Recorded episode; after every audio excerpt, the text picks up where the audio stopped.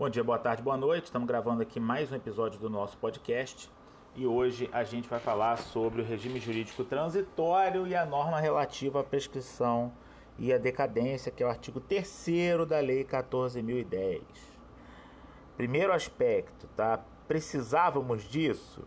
Eu acho que não, tá? Eu acho que do jeito que a coisa se arrumou, ou seja, com a demora toda a entrar em vigor dessa lei, o tempo todo que se gastou com tramitação, o tempo todo que se gastou uh, em sanção presidencial e a lei entrando em vigor no dia 10 de junho para dispor de coisas que vão acabar uh, no dia uh, 31 de outubro, me parece que a lei veio tarde, veio muito tarde, veio vetada em boa parte dos dispositivos, veio tarde e na verdade com o tempo a boa vontade inicial que o assunto gerava, pelo menos em mim, foi desaparecendo. Hoje eu já tenho a posição de que nós não deveríamos ter essa lei, tá? Ela demorou para sair, ela saiu tortuosa, ela não é boa no geral, né? Enfim.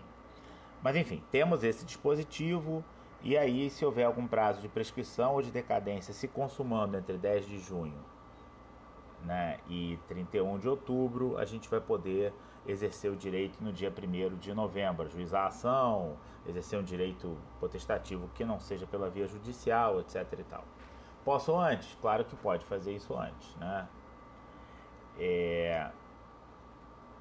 Uma dúvida que é relevante é no sentido de que uh, o que, que a gente faz, quais são os problemas, quais são os sofrimentos que a gente vai ter se o nosso direito tiver perecido antes dessa data, né?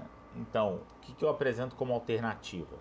Em casos muito especiais, você vai poder invocar o 189 do Código Civil, dizer que você não conseguia exercitar a sua pretensão, que a lesão era irresistível, você não sabia que a lesão tinha ocorrido porque aconteceu num lugar onde você não podia ir.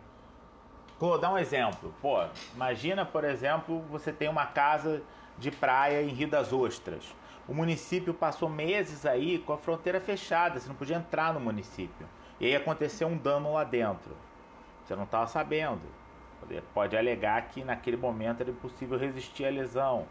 E o prazo, eventualmente, por exemplo, era um prazo curto, né? É, por exemplo, o prazo de seis meses previsto no 455, né? Quando você já está na posse do bem, vem adquirir a propriedade, tem seis meses para reclamar do vice redibitório.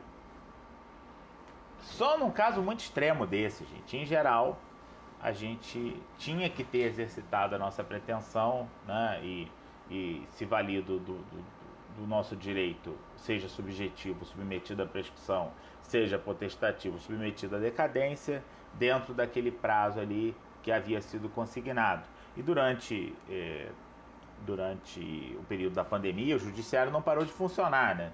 Estava em regime de especial, regime de plantão, mas estava funcionando. Então a tua saída é é bem difícil mesmo, mas não é impossível, tá bom? Um abraço aí, até a próxima.